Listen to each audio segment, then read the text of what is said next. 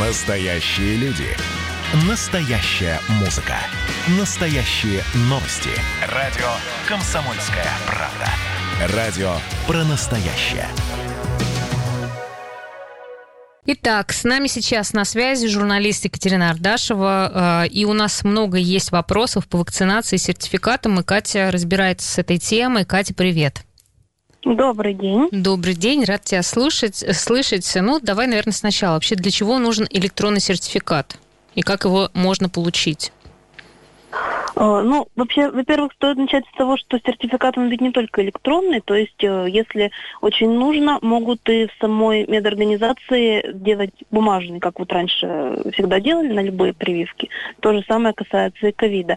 А электронный сертификат его получают на госуслугах, и, э, ну, вообще, его много где можно применить, то есть сейчас при выезде за границу, при Э, посещении санаториев, э, при в некоторых регионах при заселении в гостиницу очень много где можно э, могут потребовать этот сертификат, что человек привитый. А скажи, пожалуйста, вот, например, мне поставить вторую прививку. А кто заносит эти все данные? Кто создает этот сертификат? То есть это организация будет делать медицинская или мне нужно как-то это вносить какие-то свои личные данные? Там скажем так, обоюдное действие. Э, то есть, действительно, чтобы получить этот сертификат, нужно иметь э, учетную запись на едином портале госуслуг. Причем эта запись должна быть подтвержденная. То есть через МФЦ при помощи паспорта подтверждается, что действительно вот ты этот человек, чья это запись.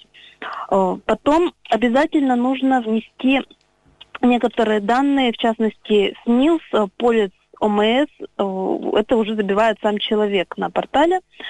Э, и, соответственно, когда человек приходит на прививку, После этого он снова должен зайти на госуслуги, и там высветится специальная графа, называется дневник вакцинированного. Вот там подтверждается факт вакцинации. Этот дневник, кстати, даже можно вести, то есть туда можно отмечать какие-то заметки по своему состоянию, как перенесли прививки, но это не обязательно. А вот факт нужно подтвердить. То есть это первую И... прививку нужно подтвердить или вторую уже только? А, я так понимаю, что обе нужно подтвердить, но сертификат-то выдают после второй. Угу. А что делать, если сертификат не появился? Сертификат может не появиться по нескольким причинам, либо вот какой-то из шагов, э, который я назвала, был нарушен, то есть запись не подтверждена, СНИЛС не указан, э, может быть и какой-то сбой э, на уровне медицинской организации, которая по какой-то причине не внесла данные в регистр. Ну и, соответственно, либо человек забыл вот подтвердить вакцинацию в этом дневнике.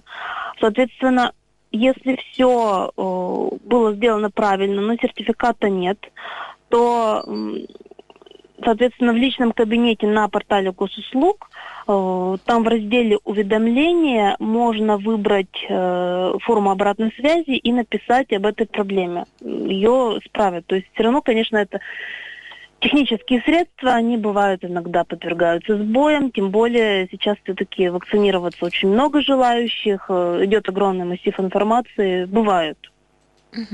А если, например, ну, вернее, в, в течение какого времени должен появиться этот сертификат? Например, я поставила прививку вторую, и э, через какое время уже все документы будут в порядке? Так, насколько я помню, там э, проходит не буквально несколько дней он должен появиться. Угу. По-моему, два дня там дается, но опять-таки все-таки те, кто вакцинировался, говорят, что позже появляются. Ну... Просто нужно учитывать, если кто-то собирается куда-то поехать, чтобы понимать. А, а вот, кстати, когда едешь куда-то, а, получается, необходим бумажный вариант или можно как-то электронно просто пред, пред, пред, предоставлять? Тут надо смотреть, э, куда человек едет. То есть э, сейчас, в принципе, это универсальное правило, если вы куда-то направляетесь, неважно, в другой город, в другой район, э, в какой-то санаторий, в лагерь, всегда надо очень четко изучить правила заселения, нахождения, пересечения границ и вот в каждом конкретном случае понять, что для этого нужно. Нужен сертификат, э, нужны там дополнительные документы про ПЦР-тест, антитела, это может быть по-разному. Соответственно, сертификат где-то могут принять и в электронном виде, но ничто не мешает его распечатать и иметь. На всякий случай. Мне кажется, для подстраховки лучше, чтобы он был. А что делать, если данные стоят неправильные? Кому нужно обращаться? Э, то же самое по форме обратной связи. Ну, также можно позвонить uh-huh. на горячие линии в Минздрав Угу. Еще такой вопрос. А, как проходит вакцинация вторым компонентом, если первый раз вакцинировался в мобильном пункте? Кто информирует, куда, в какое время подходить? Это снова нужно идти в мобильный пункт или в поликлинику по месту жительства? Вот где эту информацию нужно уточнять? Вообще, как вот сейчас много людей на центральной площади у нас прививается, они должны потом вторую там же ставить? Прививку? Вообще здесь тоже возможно несколько вариантов. Э, во-первых, э, как только человек приходит в мобильный пункт, ему должны выдать памятку, прямо напечатанную, что когда, когда и куда нужно обратиться за второй прививкой. Э, вообще, как правило, второй раз вакцинируют уже в поликлинике по месту жительства. Но если там удачно все совпадает по срокам, по наличию вакцины, можно через 21 день прийти и на вот постоянный пункт на центральной площади. То есть сейчас уже тоже такое практикуется, но тут как я понимаю, все-таки упирается в поставки вакцины, потому что она кончается, ее довозят, это постоянный вот такой процесс. И, соответственно, в каждом случае все равно человек, если он что-то не понял, лучше прямо спросить врача, куда, когда мне подходить, и не стесняться задавать вопрос. Угу.